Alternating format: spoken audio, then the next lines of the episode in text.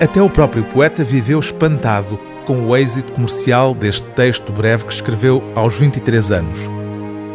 A balada de amor e morte do porta-estandarte Christoph Rilke é um poema em prosa no qual o ainda jovem Rainer Maria Rilke, que viria a ser um dos grandes poetas de língua alemã do século XX, narra a trágica expedição bélica de um suposto antepassado.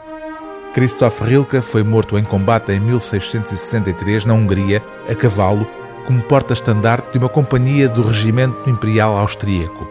Rainer Maria Rilke dá ao herói uma aura romântica que mais tarde viria a considerar imatura, mas que alguns estudiosos do poeta dizem ser essencial para compreender a obra que escreveu depois. O poema segue os passos do porta-estandarte, a paisagem antes da batalha e a noite anterior na torre de um castelo onde o soldado descobre o amor. Quase como crianças que se deixam amedrontar pela noite, entrelaçam-se um no outro e mesmo assim não sentem medo. Nada há ali que pudesse estar contra eles, nenhum ontem, nenhum amanhã, pois o tempo desmoronou-se.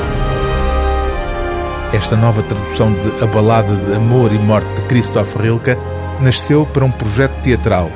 O registro áudio desse espetáculo está disponível na internet no site das edições do Saguão, pela voz da atriz Maria Duarte.